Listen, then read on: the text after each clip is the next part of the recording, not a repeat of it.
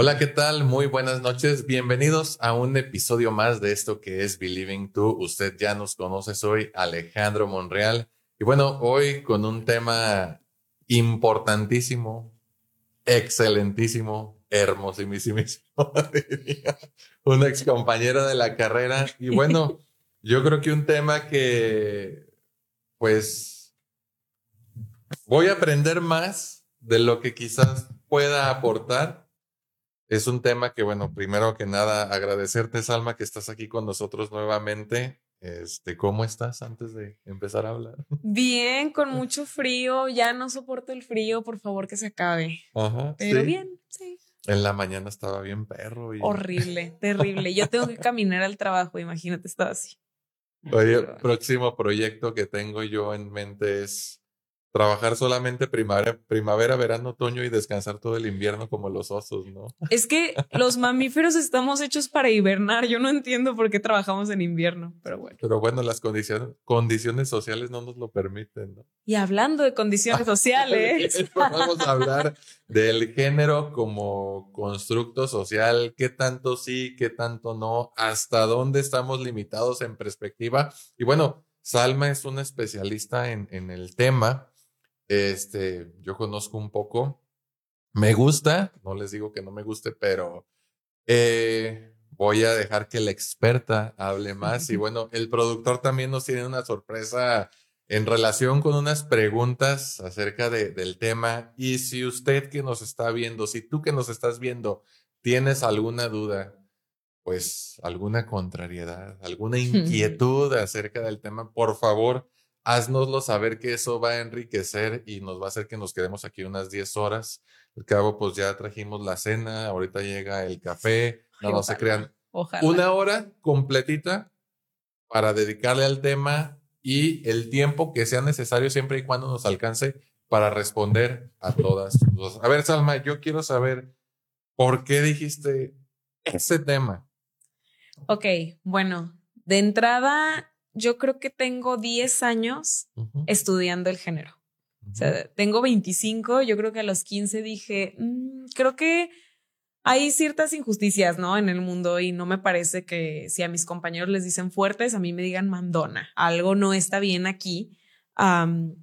y empecé a involucrarme en el feminismo. Hubo un tiempo de mi vida en el que me consideré muy feminista. Ahora no estoy tan segura, pero no vamos a entrar en esos temas que también son muy complicados el punto es que llegó un momento en la carrera en el que el Instituto Municipal de la Mujer nos capacitó a mí y a unas compañeras para dar unos talleres sobre nuevas masculinidades, que es un tema que me gustaría mucho que tocáramos el día de hoy, porque de entrada el género, por más puristas que nos queramos poner con la biología, el género es algo completamente social. Es algo que nosotros nos inventamos, es un significado que nosotros le dimos al género. O sea, porque a ver, tú dices una mujer y ¿qué te imaginas? Pues primero que nada pienso en caracteres sexuales, ¿sí? En una determinada complexión. Y bueno, ya si eso le vamos agregando color de cabello, largo de cabello, este, si usa maquillaje o no, pues eso es lo primero en lo que tiendo a pensar cuando se hace referencia a mujer. Sofía Vergara. Ok, Sofía Vergara definitivamente es una mujer, estamos de acuerdo con esto. yo puedo decir Scarlett Johansson. Ajá, ok. Y mm, yo pienso en mí, yo soy una mujer, ¿sabes? Ok, ahora, si te dicen hombre, ¿en qué piensas? Más allá de en quién piensas, ¿en qué piensas? Igual, vuelvo a pensar en los caracteres o características sexuales, este, una complexión un poco más robusta, eh, dependiendo de la cultura, pues el largo o el corto del cabello, si usa barba, no usa barba, el cómo se dirige a las personas también creo que podría influir. Ok, eso que acabas de mencionar de depende de la cultura es clave y es completamente determinante, mucho más determinante que el género como tal, porque estamos acostumbrados a decir, ay, los niños juegan fútbol y las niñas bailan, las niñas juegan con muñecas, ¿no? Pero la realidad es que eso sucede solo en ciertas comunidades. Quizás la mayoría o quizás es como lo mainstream, lo que nosotros conocemos, pero eso no significa que así sea en todos lados. Entonces, el género, no es tanto que el género determine el comportamiento, sino que los roles de género que están determinados por tu cultura son los que determinan lo que se espera de ti. Porque, a ver, el título del episodio es Determina el comportamiento. Entonces, nos indica cómo actuamos, nos indica, nos describe las maneras en las que nos comportamos. Y pues la realidad es que no, porque no hay nada social que esté realmente programado o determinado. Hay cosas que hacemos sin hacer conciencia, ¿no? Como, ah, pues estoy acostumbrado a hablar en español, voy a hablar en español siempre, ¿no? Es lo ah, que conozco. A mí me gustaría meter ahí mi cuchara porque va a estar interesante, fíjense. En preparación para este tema me metí a investigar estudios publicados por diferentes medios. Me gustaría empezar con este extracto que agarré porque justo va por el tema cultural. Ya ustedes me dicen qué piensan desde la perspectiva de la psicología. Pero este es un estudio por la Universidad de Sydney que dice que los hombres tienden a tomar decisiones más riesgosas que las mujeres. Mm. Ahora, ¿por qué es interesante? Porque dice que dentro de lo que se observa, la explicación sigue en el aire, pero puede ser desde un tema evolutivo o muy probablemente un tema cultural. Pero los que somos hombres, alguna vez hemos escuchado el meme de por qué los hombres viven menos que las mujeres. Y por ejemplo, acabo de ver un video donde unos güeyes le prenden fuego a un balón de fútbol y empiezan a jugar. Y, o sea, a un hombre se le va a hacer lo más gracioso, aunque reconozca que es peligroso y a lo mejor una mujer puede que tenga una perspectiva diferente de eso. No lo sé. ¿Ustedes qué piensan? Es que, ok, también me falta mucho aprender sobre psicología evolutiva, que es un tema increíble y súper interesante. Pero yo, con los conocimientos que tengo hasta ahorita, no veo manera en que eso no se explique culturalmente. Porque si tú observas a un niño y a una niña desde muy chiquitos, o sea, desde casi casi bebés, sin que hayan tenido todavía mucha influencia eh, en su psique del exterior, probablemente van a actuar de la misma manera. Si ven fuego, se van a acercar con curiosidad porque todavía no dimensionan ese peligro. La cosa es que me parece que a los hombres a lo largo de su vida se les ha demostrado que todo tiene una solución y a las mujeres muchas veces no. O sea, las mujeres, aparte de que se carga con un estigma social de, ok, si haces algo que suena sumamente peligroso, te vas a ver X y Y y vas a quedar relegada de la sociedad. Y a los hombres no se tiene esta misma reacción. O sea, si yo quisiera ponerme a jugar con un balón de fútbol, no sería lo mismo que si Ale, bueno, con un balón de fútbol en llamas, vale mencionar, no sería lo mismo que si Marco o Ale lo hicieran, porque ellos dirían como, wow, se ve increíble, es más, vamos a grabarlo y vamos a subirlo a TikTok, ¿no? Y si lo hacen las mujeres, les aseguro que la sección de comentarios sería muy diferente. Y aunque estemos ya súper avanzados y deconstruidos y ya hayamos estudiado este tema una y mil veces, la realidad es que la reacción en su mayoría de la sociedad siempre es distinta porque se esperan cosas diferentes de los hombres que de las mujeres. Y a veces uno pensaría, bueno, el machismo implica que lo que se espera de los hombres es que sean más grandes, más increíbles. Y en parte sí, pero también luego implica que no se les tengan tantas restricciones porque las exigencias no son tan duras respecto a ellos, ¿no? Como tú puedes ser lo que quieras, si quieres ser un inútil o si quieres ser el presidente de México, aunque puedes ser los dos a la vez, ¿no? Este, puedes serlo, no importa. Y una mujer es, no. De entrada, tu cuerpo se tiene que ver de una manera en particular. Y eso ya es una limitante. hay una lectura que me encanta que se llama El mito de la belleza de Naomi Wolf. Y justo habla de esto, de que culturalmente a las mujeres se nos ha hecho priorizar la belleza como un mecanismo para debilitarnos. Y o sea, si mantienes a toda una población, una parte de la población delgada o preocupándose por ser delgadas, pues entonces no van a tener tanto tiempo para aprender cómo defenderse, ¿no crees? Bueno, a ver, creo que ahorita respondiendo un poquito a la, la pregunta que hacía Marco y al estudio que hace referencia, yo pienso mucho en, y ahorita está de moda este meme, no, sé si los videos sean memes o los memes sean solamente imágenes, eh, no, pero bueno, vamos a también son videos. En el que está un hombre y una chica, un hombre y una mujer, chico y chica, y están en un lago que está congelado. Y la chava le pregunta, ¿Is it frozen? Yes, it is. Y luego de repente como que se desenfoca la cámara, el chavo agarra una piedra y la avienta y cuando se rompe el hielo, salen todos los hombres, uh, uh, uh, gritando como, como, si fueran chimpancés, ¿no? O sea, como dándonos a entender que arrojar cosas, llevar a cabo conductas de riesgo, y creo que eso está relacionado con las decisiones más riesgosas, como característica a lo mejor que distingue a los hombres de las mujeres. Yo quisiera tomar en cuenta algo. Yo estoy de acuerdo en que evolutivamente, y a lo mejor esto se explica también desde una hipótesis hormonal, el que haya mayor presencia en cuanto a los niveles de hormonas puede estar relacionado con una respuesta agresiva más común en los hombres en comparación con las mujeres. Sí, y hay estudios que avalan eso.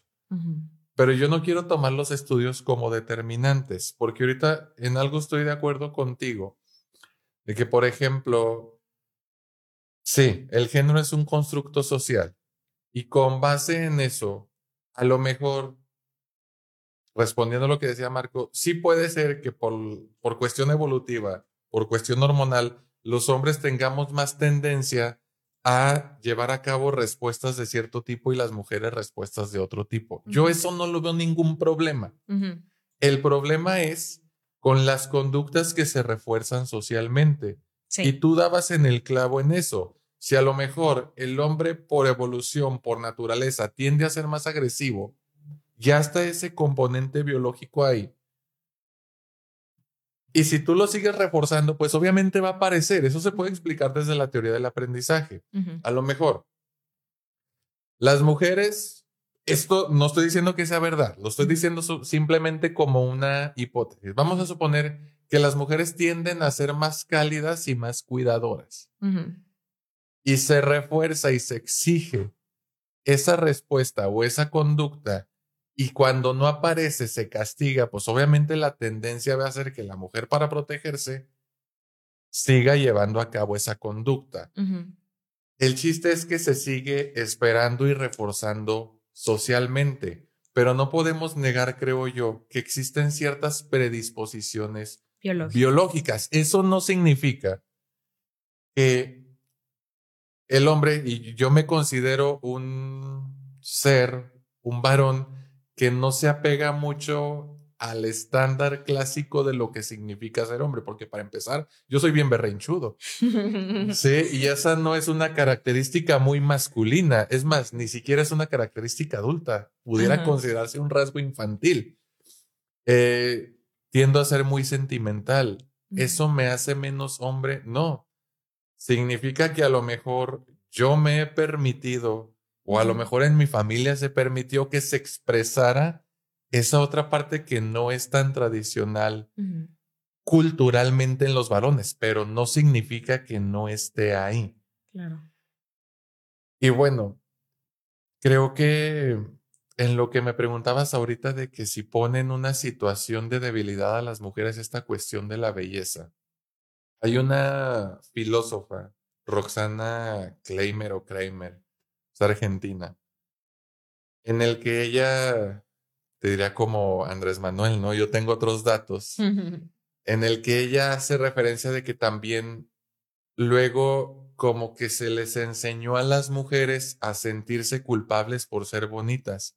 Claro, sí, también es, un ciclo. y, esa parte de que, ah, entonces si eres bonita, seguramente no eres tan inteligente, dice ella. Eso no tiene por qué ser verdad. O sea, y tampoco tendría que castigarse el hecho de que una mujer se sienta orgullosa de ser bonita. Creo que también hay que poner en perspectiva cómo estamos utilizando la terminología, porque aunque estoy de acuerdo en que existen más desventajas, y eso lo podemos ir a ver en las estadísticas y en las problemáticas sociales vámonos a Estados Unidos, vámonos a hacer Brasil. Y yo me he puesto a pensar en eso.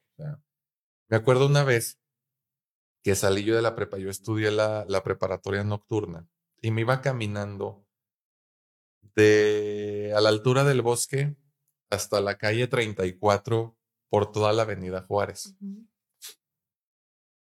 Y un chavo, pues, supongo yo que era homosexual, me siguió y me insistía que cómo me llamaba, que si no le aceptaba un café, que esto, que el otro. Yo me sentí muy incómodo. Sí. A lo mejor por ser hombre, no sé, tuve ciertas ventajas, pero hay veces que ser mujer sí te pone en mucho más riesgo que ser hombre. Totalmente. o sea, creo que hay factores que no podemos ignorar, pero aquí como luego solemos responder, depende.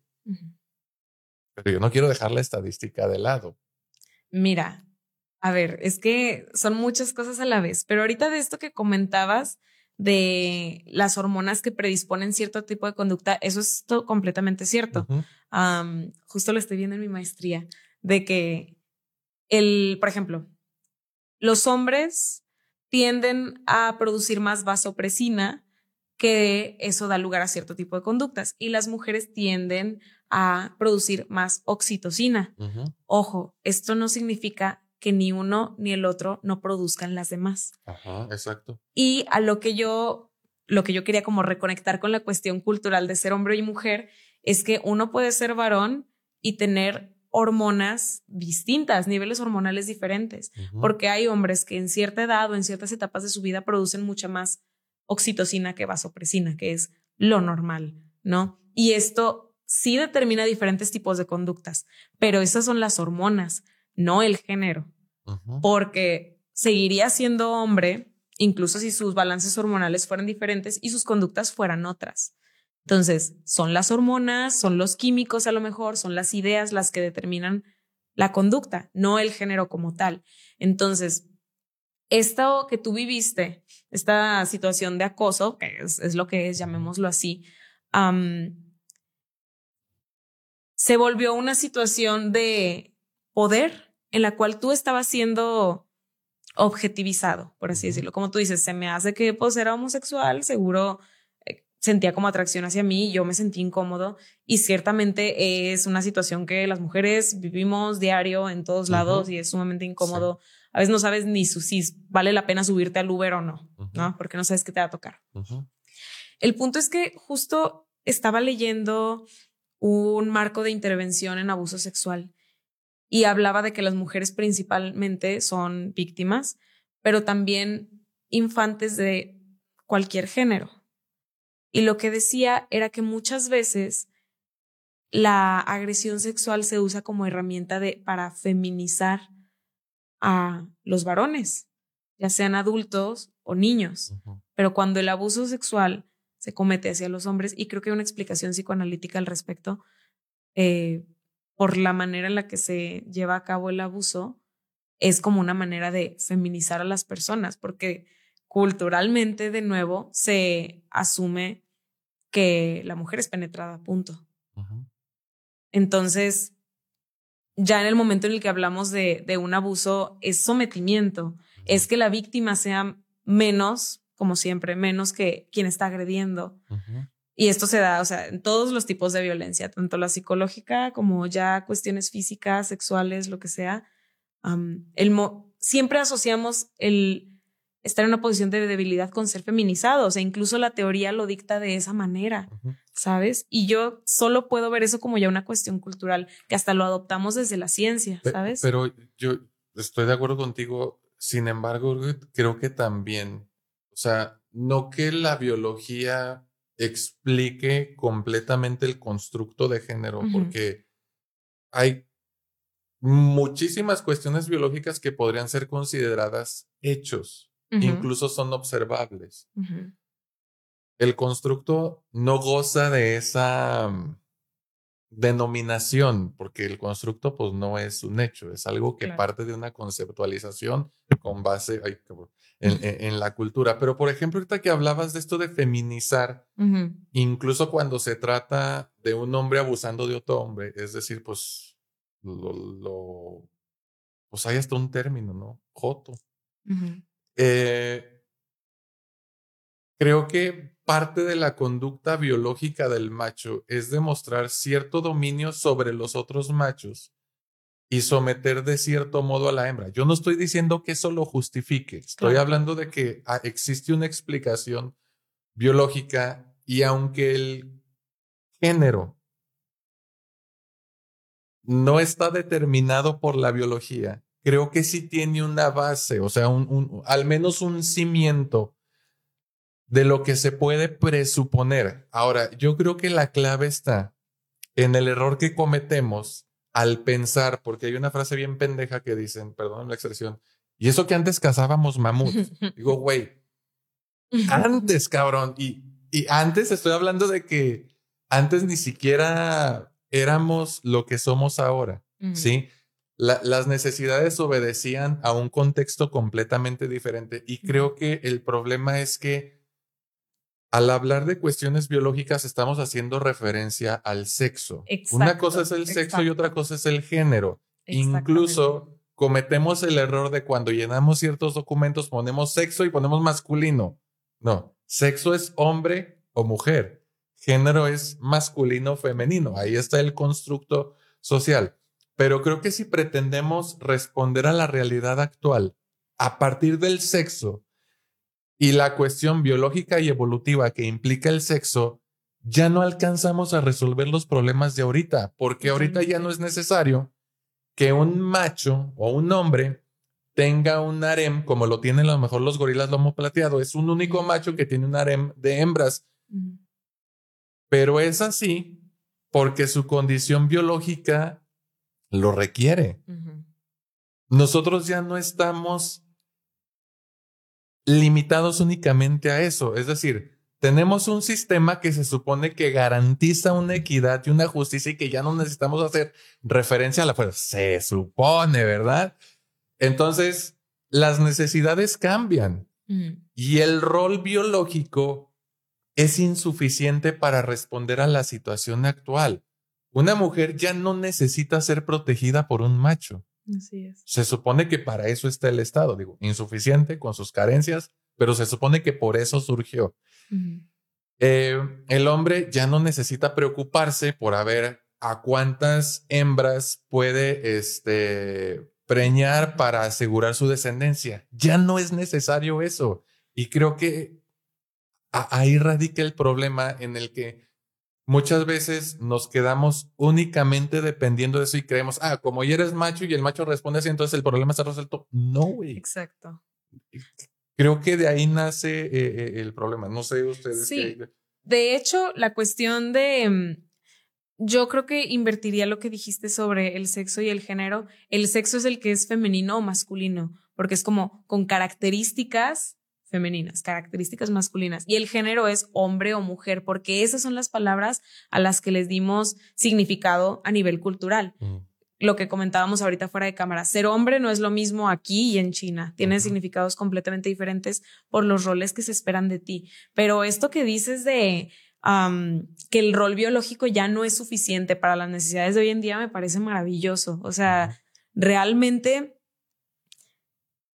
ya ni siquiera el estrés, algo tan diario y tan común, ya ni siquiera tiene la misma función biológica que tenía en ese momento, que antes era activo mi huida o mi ataque, que lo necesito para cazar mamuts, dirían los machos, ¿no? Pero no sé, o sea, te, te topas con una especie que te está amenazando y huyes o atacas, una de las dos. Pero hoy en día ya no nos enfrentamos con esas amenazas, nos enfrentamos con problemas que tienen a lo mejor una raíz un poquito más intelectual, pero también por eso evolucionamos a Homo sapiens sapiens.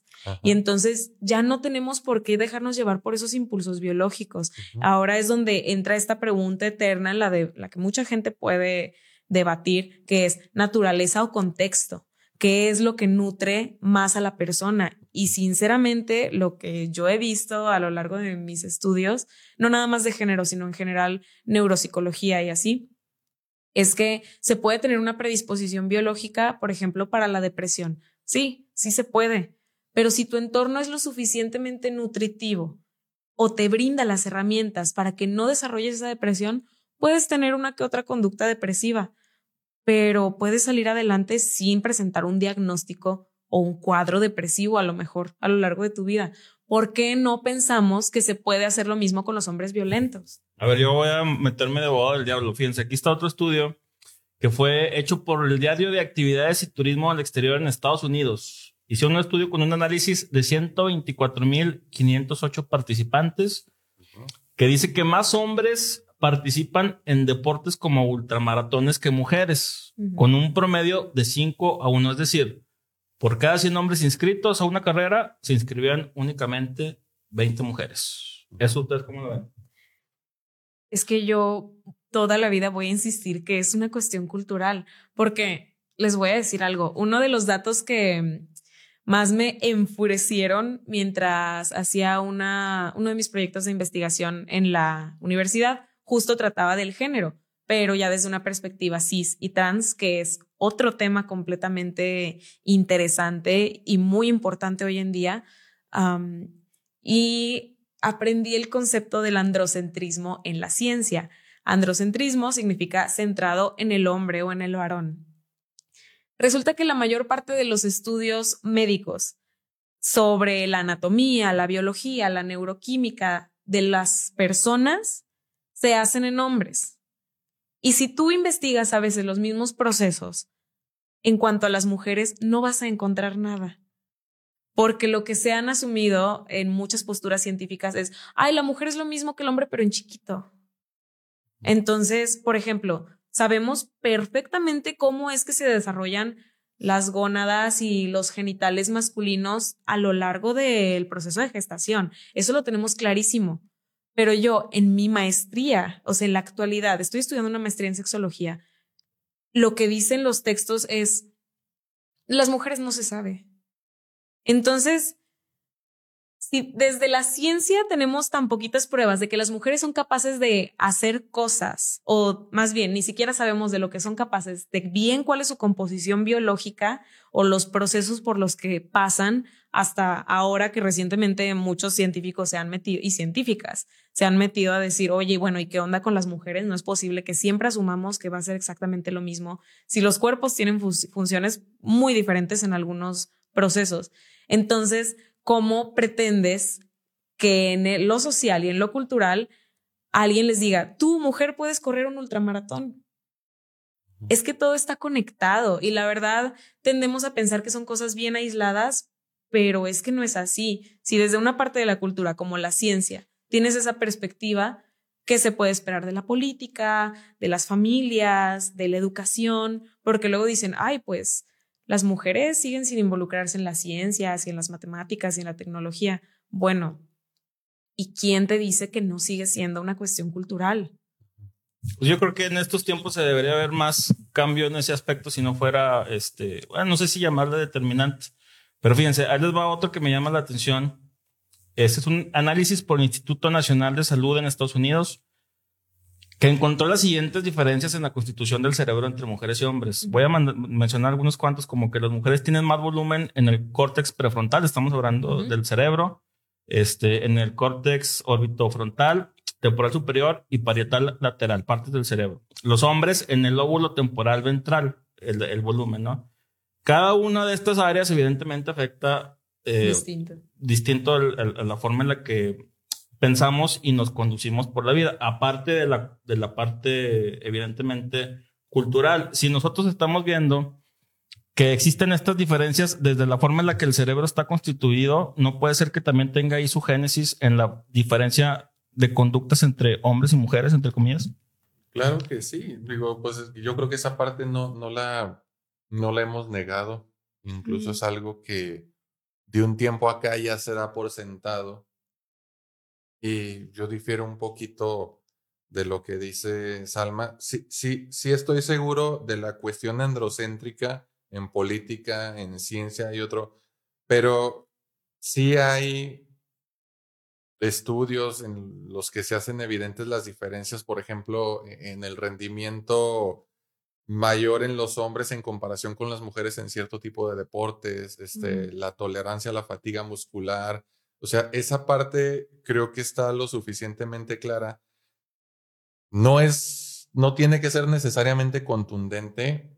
Eh, definitivamente, ahorita que mencionabas las estructuras, estructuras cerebrales eh, en comparación y que unas tienen mayor o menor volumen, a mí me llamó más la atención esto que decías de eh, un mayor volumen en el lóbulo prefrontal.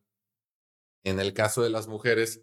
Y eso explica muy padre entonces por qué para las mujeres es más fácil ser empáticas en comparación con los hombres. Pero volvemos al tema. Es como, por ejemplo, si yo, no sé, tengo una pelota color naranja y la aviento a donde hay pelotas color naranja, pues va a ser más fácil decir, ah, pues son pelotas naranjas, ¿no? Ahorita voy con, con eso. Eh, pues la respuesta se va a dar con mayor probabilidad. Sí, es lo que tú estás si tú dices, pues me acerco con una mujer y busco que me comprenda, es más probable que me comprenda una mujer, quizás por estadística, bueno, pudiera decir que sí, porque precisamente los estudios nos están señalando eso, pero eso no significa que al menos uno, dos, tres, cuatro, cinco, un porcentaje determinado de hombres pueda responder empáticamente. Esa limitante ya está cantada o esa disposición ya está cantada. Yo creo que en esa parte no hay que perdernos. El problema es, a lo mejor, si yo me encargo en reforzar esta conducta o esta capacidad de los hombres, porque recordemos que a mí me gusta pensar mucho las cosas en un espectro. Sí. En el universo hay muchas dualidades. Lo masculino y lo femenino, lo negro, lo blanco, lo alto, lo bajo, lo gordo, lo flaco, etcétera. Y eso se maneja en un espectro. Sí. ¿Sí? Eso está bien fregón para entender cualquier cosa. A lo mejor yo, Alejandro Monreal, en este espectro de lo masculino y lo femenino, tiendo más hacia lo que se considera socialmente de un hombre, pero no estoy completamente hasta aquel extremo. A lo mejor me mantengo un poquito con ciertas cualidades que son consideradas como femeninas. ¿Por qué? Porque tengo, creo yo, ¿verdad? Me lo han dicho, que tengo muy desarrollada esa capacidad de empatía y aparte mi trabajo lo refuerza.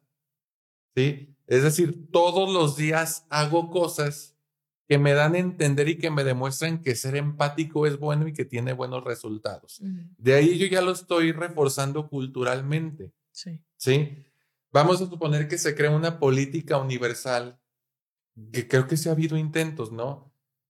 Hablando de las nuevas masculinidades, es un intento por reforzar esas otras cualidades que tienen los hombres que a lo mejor no son tan comunes, pero que si las refuerzas van a seguir apareciendo y no significa que sus niveles de testosterona se vayan a reducir y de que no pueda responder agresivamente ante determinadas situaciones, sino que estoy reforzando otras. En el caso de las mujeres, bueno, a lo mejor por biología son más capaces de establecer empatía porque tienen más desarrollo el lóbulo frontal. Ah, pero yo quiero a lo mejor implementar una política que permita que las mujeres, ahorita haciendo referencia al estudio de los ultramaratones, incitarlas a que participen más, porque socialmente eso les va a traer eh, consecuencias positivas, este, se les va a premiar porque participen.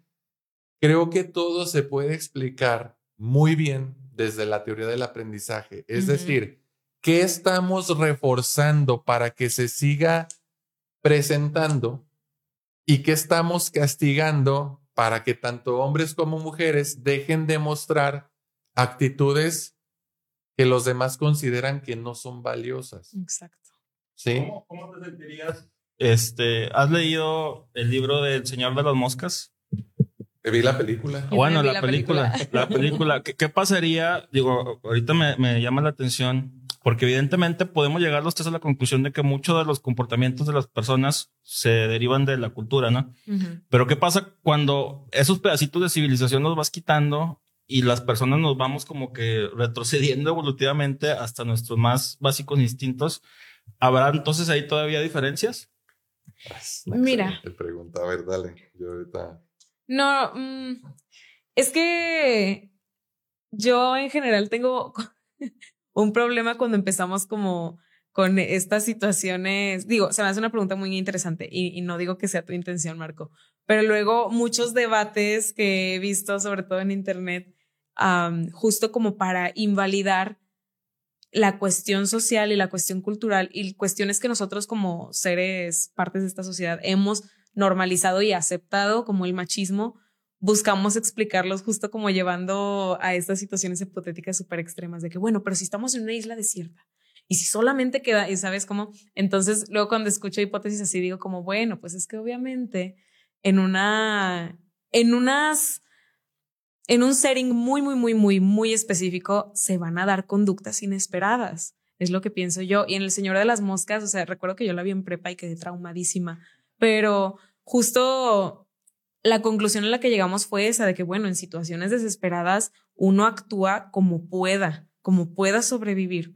Claro, pero no sé si ese tipo de situaciones hipotéticas o ya momentos como desesperados en los que se tiene que sobrevivir deberían tomarse como referente para lo que ya estamos viviendo hoy, por lo mismo que tú comentabas, Ale, de ya estamos en un punto en el que la biología no es suficiente para desarrollarnos como seres vivos, siendo de parte de la especie humana. Ya tenemos que involucrar muchísimos otros factores. Ay, ya se está poniendo todavía más fregón el tema. Este, de hecho, Eric Fromm, ahorita no recuerdo en cuál de sus libros, pero, finalmente de cuentas, en todos hace referencia indirectamente a esto, en el que hemos llegado a un punto, y él lo ve como que muy dramático, ¿no? Recordemos que eso se escribió hace aproximadamente 40, 50 años, vamos a darle ese contexto. No está tan errado ahorita. Hemos llegado a un punto de no retorno. Sí, es decir, ya no podemos volver a lo que éramos antes, porque lo que nos hace ser lo que somos ahora es producto de la interacción de esas variables biológicas, evolutivas, sociales, culturales, etcétera, etcétera. Suponiendo que ese escenario que plantea Rudyard Kipling o quien escribió El Señor de las Moscas, no recuerdo si fue él, a lo mejor me estoy equivocando, ¿eh? No, no, que plantea en esta novela suponiendo que sea verdad, pues obviamente, miren, les explicaba yo a mis alumnos que no veamos la conciencia como algo tan espiritual, vamos a verla como un mecanismo evolutivo. A la evolución no le interesa qué tan bonito es que percibas el universo ni nada de esas cosas. A la evolución lo que le interesa es la supervivencia. ¿Sí? Y nos hemos dado cuenta que la conciencia, que tener conciencia de nosotros mismos y que poder pensar no es necesariamente el mejor mecanismo evolutivo, porque pensemos en los seres biológicos que llevan cientos de millones de años sin cambiar y se han mantenido con vida. Si por algún motivo tuviéramos que regresar a ese entonces, híjole, pues haríamos uso del sistema operativo que tenemos de base con tal de sobrevivir y ya ni siquiera tendría que mediar tanto la conciencia porque lo que a la biología le interesa es perpetuar la vida. ¿Sí? Yo creo que esa transición no sería de que, ah, bueno, pues tenemos que regresar efectivamente a cómo eran las cosas hace, no sé, cinco mil años, ¿no? Empezar, nadie sabe cómo eran las cosas exactamente hace cinco mil años. Y tendríamos que buscar una forma de organizarnos más cercana a la que conocemos. Entonces, no sería un paso así de ¡pum! Nos vamos y otra vez este, el gorila lomo plateado tiene su harem de hembras. No, es, buscaríamos organización lo más parecido a como la conocemos. Y otra cuestión bien chingona que me gusta mucho es la cuestión de las pulsiones y de los instintos. En psicoanálisis se hace una diferenciación muy clara entre lo que es un instinto y una pulsión. Algunos textos la presentan como equivalente, pero no necesariamente son. Y dice que la diferencia entre el instinto y la pulsión es que, aunque ambas son heredadas, el instinto está biológicamente determinado, mientras que la pulsión no. Por ejemplo, un lobo no puede elegir si es buena idea o no es buena idea aparearse en tiempo de apareamiento. No, va a responder a ese instinto biológico. En nuestro caso ya no es así. Es decir, esa pulsión o esa cuestión que incita a la acción o que nos lleva a generar una conducta determinada sí puede cambiar, puede cambiar en intensidad y puede cambiar en el objeto en el que descargamos esa conducta o esa acción. Entonces, el escenario que planteas o el que plantean algunas personas puede ser muy interesante. Yo creo que no podemos dejar de lado la influencia cultural y social enorme que tenemos, porque hemos construido un código moral. Es decir, tenemos reglas y valores que aunque pueden variar dependiendo de cada cultura, sabemos que existen normas y valores que pudieran considerarse universales. Aunque en algunos países existe la pena de desvivir, la mayoría de los seres humanos sabemos que desvivir a otras personas está mal. La mayoría de las personas sabemos que la violencia pues no es necesariamente el mejor camino aunque se hagan esos memes. Ya no podemos dejar eso de lado, no podemos retroceder en esa parte. Y creo que la respuesta, a lo mejor es una perspectiva muy limitada, está en esos aspectos que, teniendo en cuenta las diferencias biológicas que son evidentes entre cada sexo, nos dediquemos a reforzar aquellas que como sociedad consideremos que van a ser positivas para que a partir de este punto de no retorno podamos construir una relación más justa entre hombres y mujeres. Mm. Porque aunque se diga que el hombre ha sido el fuerte y el hombre ha, construido imperios, no lo ha hecho solo. Se ha valido a veces con el consentimiento, las más de las veces sin el consentimiento, de la capacidad de las mujeres para dar a luz de la capacidad de las mujeres para maternar. Y si ahorita estamos en más de 8 mil millones de personas, pues ha sido gracias también a que estamos juntos en esto.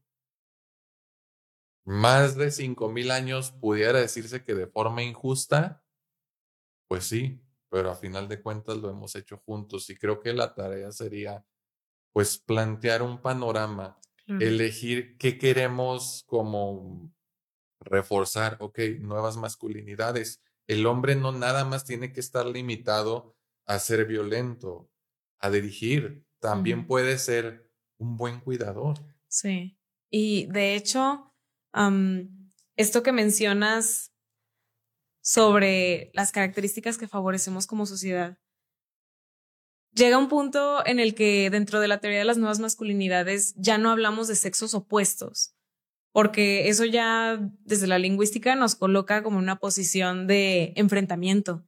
La realidad es que a lo mejor suena muy hippie, pero somos sexos complementarios, porque uno abarca una función y otro abarca otra. Ahora, el hecho de que los cuerpos estén diseñados para hacer eso no significa que sean determinantes para cómo deban ser nuestras conductas. Y por eso es que insisto tanto con lo cultural, solamente por el título que tiene este capítulo. Determinar. ¿Qué significa determinar? Que algo, como lo que explicabas de los instintos, está hecho para que funcione de esa manera y punto. No hay alternativas, no hay opciones. Pero entre las nuevas masculinidades vemos que cada quien puede definir cómo vivirse como hombre. Incluso si tu anatomía es distinta a la que se considera típica de un hombre. Y con esto me refiero no nada más a genitales en caso de que sea un hombre trans o una persona no binaria, que también son conceptos bastante transgresores. yo creo que es una manera muy valiente de vivirse en esta sociedad que se rehúsa a adaptarse, a pesar de que es algo que tenemos que hacer. Pero también estoy hablando de que una composición no típicamente masculina, a lo mejor sería un hombre chaparrito, un hombre que sea muy delgado, un hombre que sea más, más bien gordo. Este, decimos como, a ver, no, es que un hombre masculino es el macho que es súper alto y está mamadísimo y como tú lo quieras ver, ¿no? Pero, ¿quién dice que eso tiene que ser factor de invalidar el resto de las masculinidades, incluso si no se parecen a lo que tú estableciste como un estándar, lo que tú consideras un ideal, no significa que el resto ya no sea una masculinidad.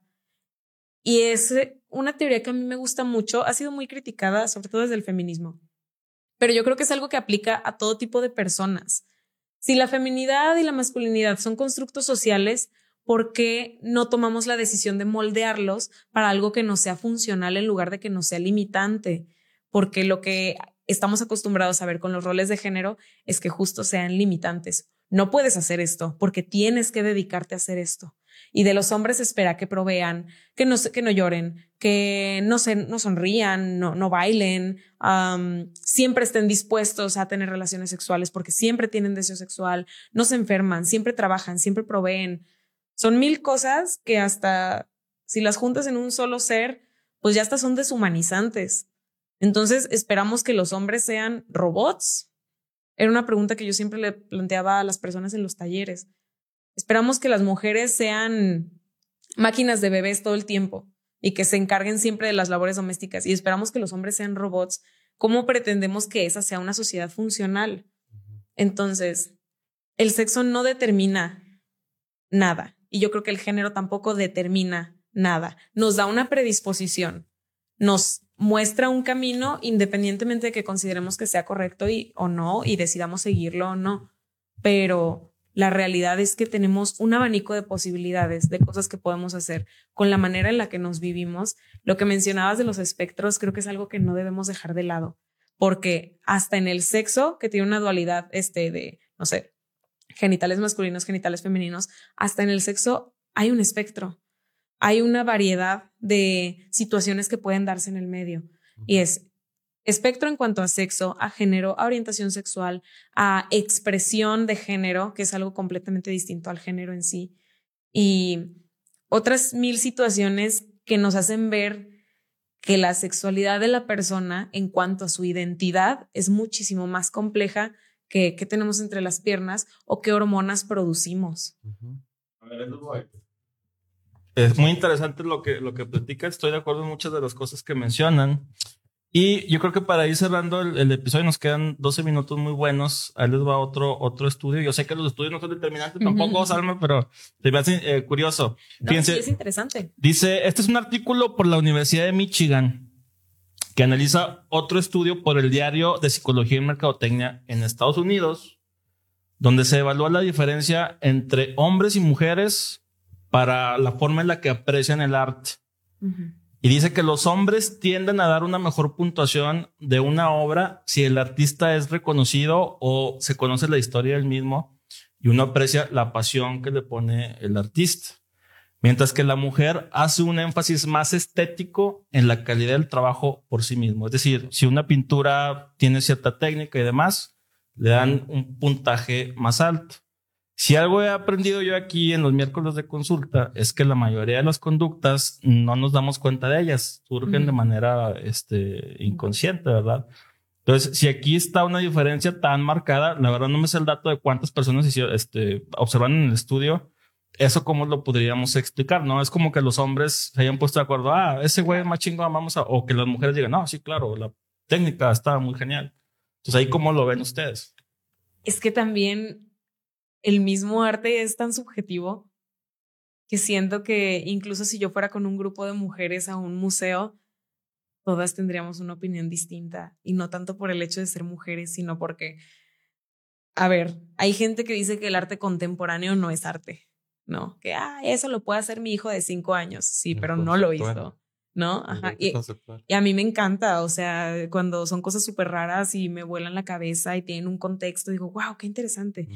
Entonces, realmente, para poder comprender ese estudio, me gustaría saber cómo, bueno, qué es lo que están determinando como estético, qué obras están apreciando, a qué eh, autores o artistas están apreciando, porque creo que eso también influye mucho, que no te dice que a lo mejor en ese estudio ponen pinturas de Van Gogh y pinturas de personas no tan reconocidas, y a lo mejor los hombres dicen, ah, esto entra en el campo de lo que conozco. Entonces, pues como no quiero quedar humillado, pues voy a decir, esto está más chido porque es un Van Gogh, aunque no tengo idea de lo que sean los demás, ¿no? No sé, es que lo que dices de las pelotas naranjas me pareció un ejemplo tan genial porque si tú le lanzas a lo que quieres encontrar, lo más probable es que encuentres por simple sesgo de confirmación, encuentres lo que quieres. Pero yo creo que ahorita que mencionabas el Van Gogh o Van Gogh, no sé cómo se pronuncia la H, Van Gogh. Dice Marco que el estudio señala que los hombres tienden a apreciar la obra en relación con el prestigio del autor. ¿Es correcto? Y eso es algo como que muy macho. Así le hizo un güey que es chingón, entonces la obra está chingona. Y lo, la elección de las mujeres tiene más que ver con lo que les despierta, con lo que para ellas es más importante. Ellas no toman tan en cuenta si le hizo Van Gogh o la hizo el, señor de aquí de la esquina, ¿no? A mí me parece que es completamente explicable desde esa parte de que el hombre está valorando el estatus de quien hizo la obra y no la obra en sí misma, porque puede ser una obra pésima, de muy mala calidad artística, y, eh, a final de cuentas es un sesgo, o sea, falta de criterio en función del prestigio.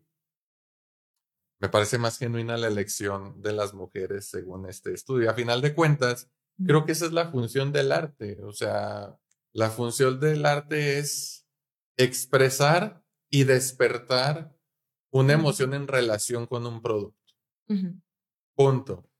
Y, aparte, creo que el arte está más conectado con el arquetipo de lo femenino. Es decir, en el espectro, el arte está más orientado hacia allá, hacia la sensibilidad. Aunque pensemos, pues en los griegos estaba muy despierta esa sensibilidad.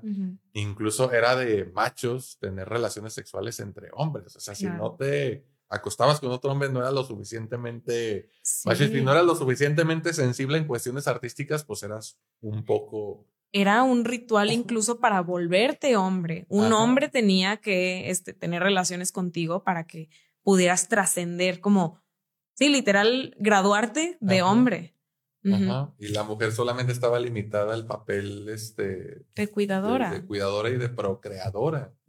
Este, pero bueno, o sea, regresando al ejemplo del estudio de la Universidad de los Gatos, Michigan, eh, creo que se responde de, esa forma, Marco. Yo tengo, tengo otra, otra hipótesis, porque se me hace que ahí entra, y si sí, esto es un pensamiento lateral muy cabrón, pero si, si, si, si nos vamos con el supuesto de que sea cierta esa diferencia, yo creo que el hombre lo hace más como un fenómeno de suplencia es decir, yo estoy viendo esta obra de arte, no le entiendo ni madres, y agarro otra cosa que sí conozco para poderle darle valor.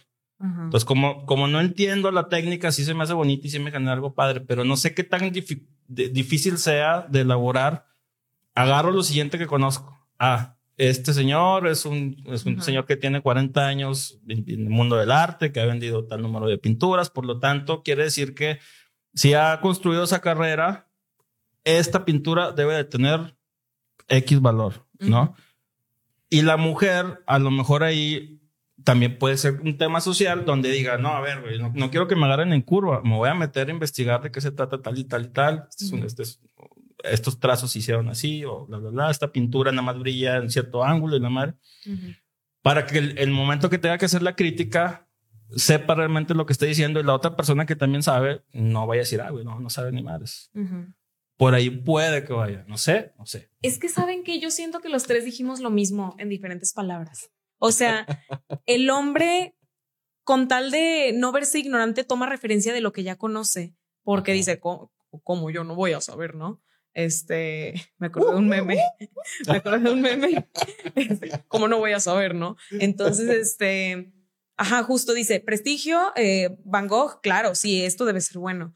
Y las mujeres también me gusta la, el planteamiento que hace Marco, o sea, esta presión por no demostrarte inferior o más bien hasta volverte overachiever con tal de no ser devaluada en un contexto es súper real.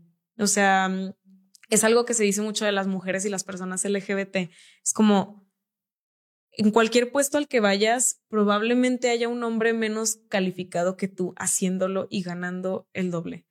Entonces, uno tiene que superar tantas cosas y demostrarte que eres bueno y echarle tantas ganas, prepararte muchísimo y aún así creer que no eres lo suficientemente bueno, aunque siendo un hecho estés mucho más calificado que la persona que ya está en ese puesto y de todas formas te vas a sentir inseguro porque nadie te lo dio a manos llenas, ¿no?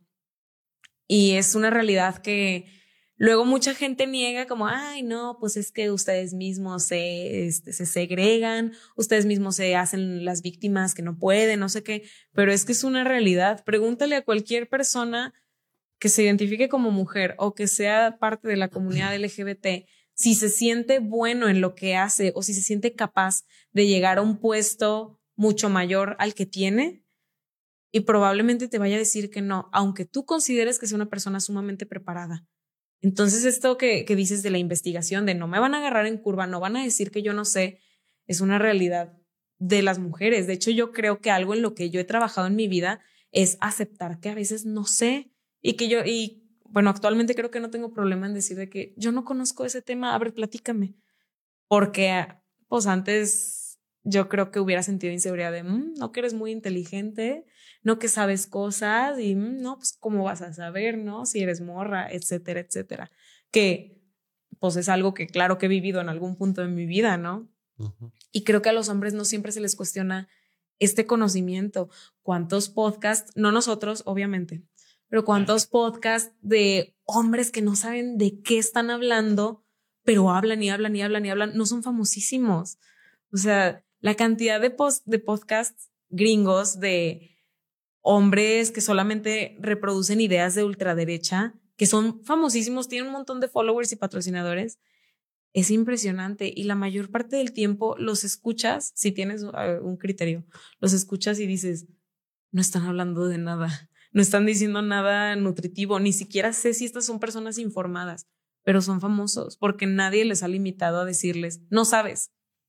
Y si les dices, no sabes, algo también muy de machos es esa lealtad de defendemos lo nuestro. Entonces, si tú le dices a un macho, no sabes de qué estás hablando, van a salir debajo de las piedras y detrás de los arbustos un montón de machos que se ven idénticos a él a defenderlo, decir, no, güey, no le hagas caso, anda en sus días esa morra. Entonces, cuando te pones como observador neutral a todas estas dinámicas, es bien interesante. Me cuesta mucho ser neutral y no enojarme, obviamente, por mi sesgo. No, yo, creo que es bien difícil, ¿no? Ponernos como que en, un tema muy neutral porque a todos nos cae el saco de alguna manera. Claro. De cosas que hemos hecho bien y mal, o sea, tanto siendo, identificándote de una manera como de otra, o sea. Fíjense que ahí, este, otra cosa que me llama la atención, siguiendo esa línea de pensamiento de hace rato, por eso se me hace que los hombres, entre comillas, digo, no me están viendo, pero está haciendo entre comillas, este, estaba pensando en ese tema de la suplencia, ¿no? Y siento que no es tanto el reconocimiento que pueda yo generar de, decir, esta obra de arte no la entiendo y por lo tanto mi siguiente referencia es el, artista. Pero ¿cuántos hombres no cometen quizá el pecado de, que le saben, por ejemplo, en la computadora le sea X programa, por lo tanto, si tengo ese conocimiento, probablemente le sepa a este otro programa. O de electricidad. Ah, si, si este carro tiene una batería, probablemente la moto también. Entonces se hace como que un cruce por ahí de, de, conocimientos, que yo siento que va más por ese tema de la suplencia. O sea, yo estoy agarrando este conocimiento y lo estoy tratando de meter de manera transversal con este otro. Y siento que la mujer, opino que la mujer no es, no va tanto por ahí, no sé pues es que yo tampoco sé si sea una característica inherentemente masculina o femenina, ¿sabes? y es que esa es la cosa. Dentro, quitemos el género y el sexo por un momento. Eh, trabajo en una escuela, como he mencionado. Dentro de toda la población estudiantil hay tantas formas de aprendizaje diferentes que yo no me atrevería a decir que los cerebros funcionan de una forma o de otra. Creo que las tendencias cada vez van cambiando muchísimo más desde que estudio psicología lo noto con mayor obviedad. Entonces, como que determinar de que una forma de pensamiento es masculina o de una forma de aprendizaje como esto que, que comenta Marco, siento que yo ya no lo veo tan, tan claro como a lo mejor lo hubiéramos visto hace unos años. porque ahora pues los niños están creciendo en un ambiente diferente. Un factor que tienen en común un montón de los niños del colegio es la pandemia, que yo creo que eso se ha determinado un montón de conductas, más allá del género. Esos eventos incontrolables superan por mucho el determinante biológico que pudieran, bueno, no determinante, más bien la predisposición biológica que pudieran traer. Entonces, no sé qué opinas tú, Ale, pero yo no sé si esto que, que plantea Marco sea inherentemente sobre el género, ¿sabes? Una ocasión, digo, me dio una capacitación una doctora en educación. Dijo algo con lo que hasta el momento estoy de acuerdo y algunas investigaciones han terminado por demostrar que así es. El proceso de aprendizaje es el mismo en todas las personas. O sea, todos aprendemos de la misma forma. Y hay ya varias investigaciones en neuropsicología que contradicen la teoría de las inteligencias múltiples de forma contundente. Pero el cómo aprendemos es el mismo proceso. A lo que se suele hacer referencia equivocadamente es a las limitantes y a las posibilidades que pudiéramos tener en cuestiones cognitivas. Hay unos que tienen mayor capacidad de memoria, hay otros que tienen mayor capacidad de comprensión verbal, pero en sí el proceso, la forma de aprender es la misma, ¿sí? El proceso es el mismo, sin embargo, cada quien tiene limitantes cognitivas diferentes. Pero el proceso, incluso hay un video de Veritasium, que les recomiendo, es un canal buenísimo de, de YouTube, en el que también desmiente los, los estilos de aprendizaje y al final de cuentas Digo, no, no lo veo yo eso tan relevante. Digo, nunca estuve yo tan de acuerdo con la, las inteligencias múltiples, porque al final de cuentas, pues todo es inteligencia, ¿no? Aplicada en diferentes aspectos. Eh, que haya o no una diferencia entre hombres y mujeres, yo creo y sigo insistiendo que la teoría del aprendizaje lo explica muy bien. Los reforzadores, los castigos, a lo mejor pues, por cuestión evolutiva, por cuestión de roles biológicamente determinados, a los machos, estoy hablando macho haciendo referencia al sexo, no a la cuestión social, pues a lo mejor por cuestión de constitución física estaban más aptos para pelear dos machos contra un león a que lo hicieran dos mujeres, ¿no? Y por cuestión económica era mejor que se hiciera de ese modo. Y se reforzó esa cuestión, entonces, pues, ¿qué tiene que hacer un problema cuando un hombre tiene aquí un león? Pues busca soluciones, ¿no? A lo mejor la vida de las hembras, haciendo referencia a la cuestión biológica evolutiva, estaba más limitada a ese aspecto.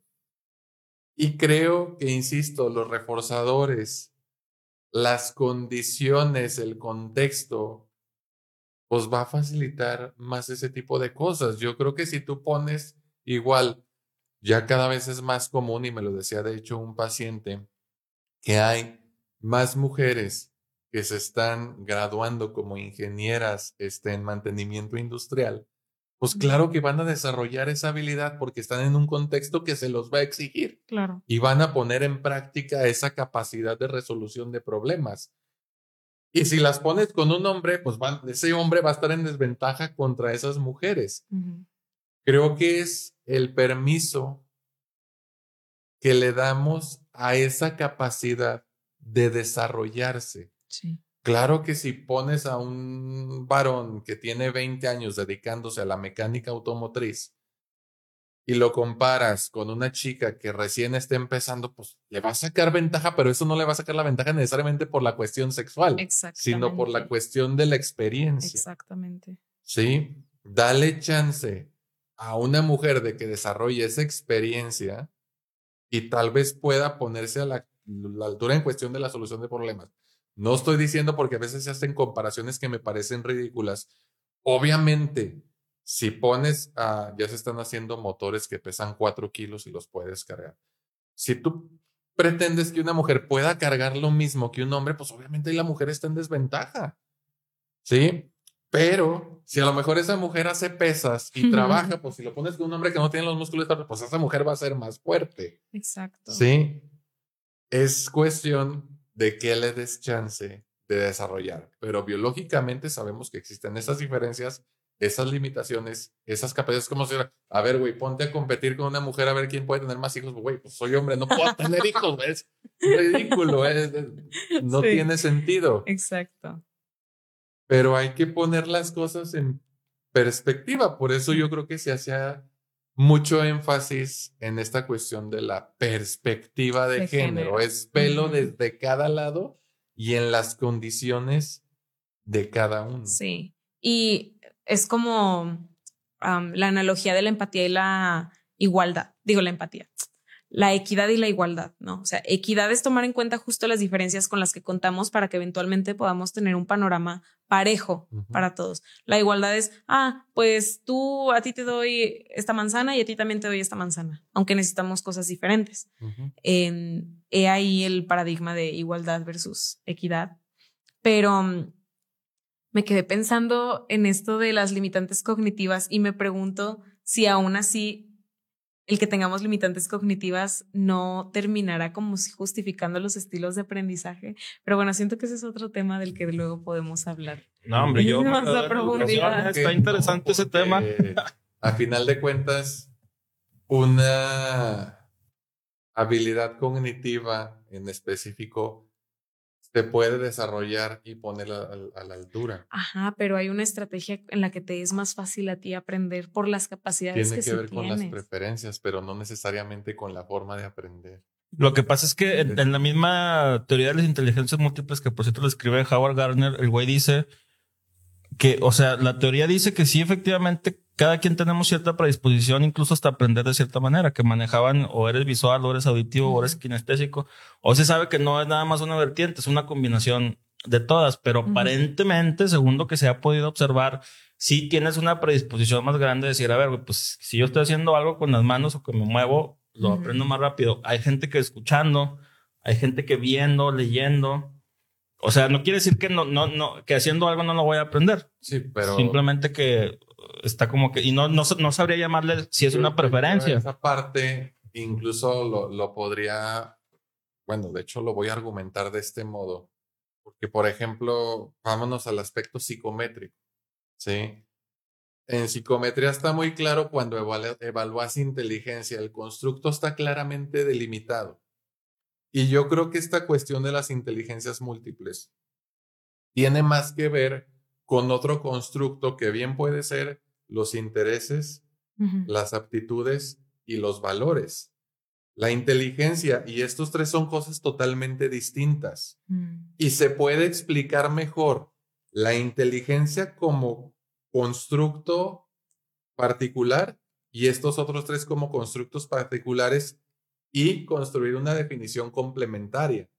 A mí me parece más adecuado eso. Es que, o sea, sí, entiendo esa parte que mencionas, pero luego, por ejemplo, y hablando de los espectros, hay gente que tiene ciertos aspectos del autismo, por ejemplo, donde la inteligencia a lo mejor no la verías de una manera tan tradicional, pero que sin embargo son excepcionales en ciertas áreas, ¿no? Entonces, porque también hay, bueno, lo mencionas, estás aterrizando la inteligencia como cierto constructo, pero a lo mejor hay que ser un poquito más flexibles al respecto, que es lo que maneja este güey. Es, es que ay, ya nos estamos metiendo en un tema completamente diferente. es necesario. o sea, se me hace hasta más caro en términos económicos, en términos energéticos y en términos teóricos hablar de energías múltiples cuando existe un concepto de inteligencia que aplica finalmente y se define como la capacidad para resolver un problema. Nada más que hay gente que prefiere y se le facilita hacerlo más en este contexto, pero la inteligencia sigue siendo la misma y volvemos al punto. Inteligencia es un constructo. Pero Ay, es que fíjate, ya son las 9.10. Nos vamos a entretener aquí. Hay que, hay que armar un, un, programito sobre psicología y educación porque está muy interesante. Y aparte, bueno, yo no puedo dejar de notar mientras los escuchaba que a fin de cuentas el entorno termina influenciando muchísimo más de lo que le damos crédito, porque solemos pensar en la biología, la biología, la construcción y tu cerebro, no sé qué, pero no podemos dejar de lado, como dice Ale, a ver, existen otras, otros preceptos que son muy, muy, muy importantes para determinar la inteligencia. ¿Por qué no hacer lo mismo con el género? De decir, es que solo la biología, solo esto, solo esto. A ver, hay miles de factores alrededor que no podemos dejar de tomar en cuenta. Entonces, a la hora de determinar qué es una mujer que correctamente es una mujer y qué es un hombre que correctamente es un hombre, siempre hay que tener en mente que no deja de ser algo que estás evaluando desde tu subjetividad, desde tus puntos de vista, la manera en la que la cultura te ha impactado a ti. Pero yo solo quisiera cerrar el programa diciendo que hay 10.000 maneras diferentes de ser mujer o de ser hombre, incluso si se trata de una identidad de género y no una cuestión como biológica sexual. Yo siempre este, voy a hablar a favor de las personas trans, a favor de las personas no binarias, porque creo que es un tema que dejamos de lado en este programa en particular, pero es algo sumamente importante. Son personas que existen, que merecen respeto simplemente por el hecho de existir y que si nosotros como seres humanos no nos adaptamos al hecho de que es una realidad que ha existido por miles de años y que tenemos que respetar, incluso si no terminamos de entenderla, si no terminamos de entender no significa que no podamos ser empáticos. Entonces, es el mensaje con el que me gustaría cerrar. Quizás es muy diferente de lo que estuvimos hablando, pero creo que es muy importante. Pues le dedicamos otro programa. No me gustaría tomar el espacio de una, de que un, más bien quitar la oportunidad de que una persona trans hablara de su propia experiencia. Creo que eso sería muy valioso. Hay que invitar a alguien para que nos comparta experiencias, vivencias, pensamientos y demás. Estaría padre. Si hay psicólogos, psicólogas, psicólogos trans por ahí, por favor, comuníquense con nosotros. Queremos hablar con ustedes. Pues bueno, cerramos. Nos pasamos. Muchas gracias por acompañarnos. Salma, gracias. Marco, gracias. gracias. a ustedes. Ahora no hubo comentarios, me quedé esperándolos, pero bueno, ojalá y se animen a dejarlos después de que cortemos este en vivo. Nos vemos pronto. Cuídense. Bye bye. Muy chido.